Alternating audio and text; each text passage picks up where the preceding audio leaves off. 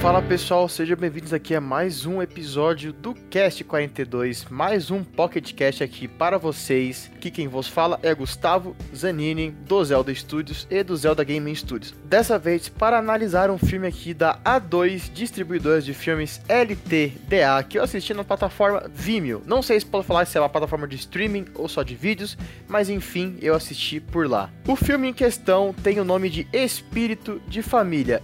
É um filme bem simples, bem barato, não tem atores conhecidos. Bom, talvez lá na França, eu creio que seja um filme francês, é, por questão. É, que, que eles falam algumas coisas no filme que me remeteram a isso, né?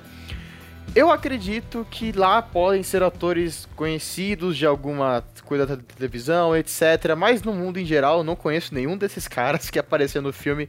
Porém, por mais que seja um filme simples, barato, ele é um filme bem executado pra caramba, cara. Eu não vou falar que ele, caraca, é o melhor filme que saiu desse ano, mas ele, por ser esse filme indie, ele é muito bem executado, cara. É um dos grandes filmes é, independentes que eu já assisti. Não sei se posso falar se é totalmente independente, mas é um filme bem simples. É um filme com uma proposta simples, executa bem essa proposta. E agora vamos falar um pouco da narrativa do filme e da proposta que eu tanto citei aqui que falei que ele executa bem.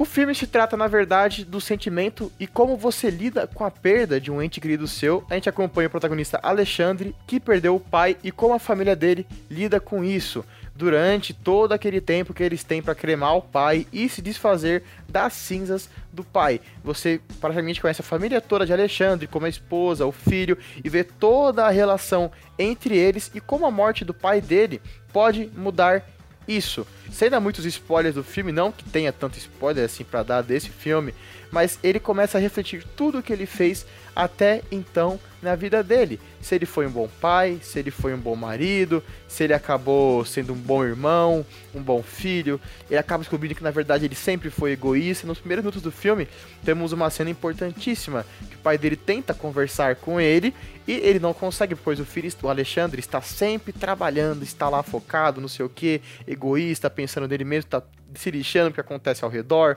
problemas com a família, com a esposa, com o irmão. E isso é colocado em jogo durante o filme inteiro, enquanto ele se desenvolve para, né, claramente, não é spoiler, no final se tornar uma pessoa melhor ver que ele estava errado e se tornar uma pessoa melhor. Agora, um ponto interessante do filme é que ele coloca isso não só como culpa do Alexandre, assim como todos do filme têm seus efeitos e qualidades, eles não colocam isso só como culpa deles. Colocam também uma questão de ter uma visão do que o pai deles deixou marcado nos filhos, na família e por onde ele passou enquanto eles cresciam e, se, e chegavam até o momento da morte do pai dele. Então, ele coloca todo esse sentimento de perda como algo construído não só o Alexandre por ser egoísta, mas algo construído com a família inteira. A família inteira construiu os pontos altos, os pontos baixos, ele, e você descobre que, na verdade, a vida se trata de você. Sempre se lembrar dos pontos altos e aceitar e perdoar os pontos baixos, digamos assim, os defeitos que são apresentados, por exemplo, do pai do Alexandre que em certo momento do filme o Alexandre relembra tudo que o pai dele fez de ruim e começa a falar que a culpa dele ser daquele jeito é do pai dele, que não esteve presente, etc, etc. Não vou dar spoiler do diálogo inteiro, claramente.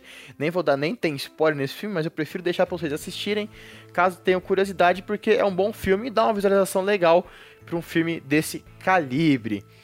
Então o filme coloca tudo isso em xeque, colocando como isso marca as pessoas ao redor, você sendo um pai, você não estando presente, você cometendo erros, como isso marca a sua família, o que você pode fazer para reverter isso, se é tarde, se não é.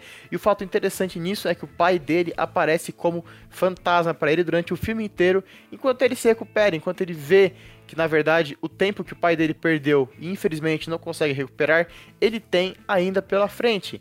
Então o pai dele acompanha isso, tentando passar essa mensagem para ele ao longo do filme como um fantasma. Esse truque de, na verdade, pessoas que morrem viram fantasmas e começam a acompanhar outras em filmes, não é um truque novo, já foi feito em vários filmes aí de romance, de drama, etc.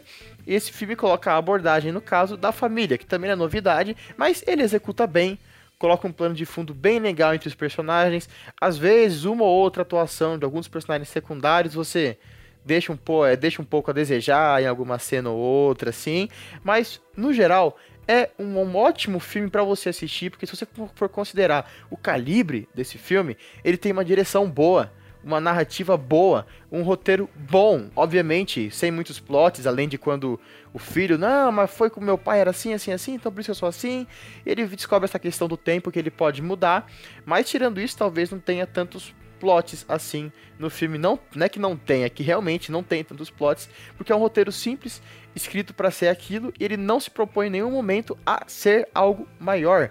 Ele apenas constrói o que ele já tem em mãos e é feito de uma maneira boa, muito boa, inclusive ele quase acabou ali no momento ruim, só que ele seguiu um, um final feliz. Eu achei que ele ia ter um final ruim ali a certo momento, é, mas vocês podem ser tranquilo para quem gosta de final feliz nesse estilo de filme, porque ele tem um final também bem construído e feliz que você reconhece no caso que, que a única coisa que você não pode perder é tempo com quem você ama, com quem você gosta e deve ser aproveitado cada segundo. Não se arrependa disso de ter tempo com quem você ama, de gastar tempo com quem você ama, porque é o melhor jeito que você pode viver a sua vida é aproveitando cada segundo. Essa é a lição que o pai passa para o filho, Alexandre, que o filho vê que o pai errou em alguns pontos e promete para si mesmo que não vai errar nesses pontos e se torna uma pessoa completamente diferente, ajeitando os pontos de sua vida, assim como os personagens secundários também se ajeitam. Os secundários, no caso, não são muitos também. É o filho do Alexandre, a mulher do Alexandre, o pai dele, a mulher do pai dele, o irmão e a mulher do irmão. E um subarco bem interessante ali da carreira do irmão. Um atleta que vai passar lá para assinar contrato com o irmão antes dele mudar de profissão. É um filme simples, bem executado. Você não vai sempre assistir, até porque ele não é longo, ele tem uma hora e meia. Acho que tirando os créditos, ele tem uma hora e vinte uma hora e é, 18, por aí. Os créditos também não são longos.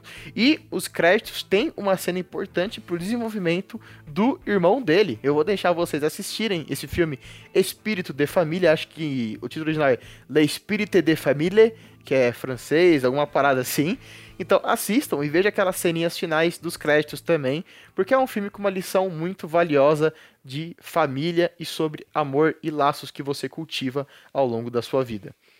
Gustavo Zanini fica por aqui, senhoras e senhores, e como eu falo lá no Zelda Studios e no Zelda Game Studios, hasta la vista, baby!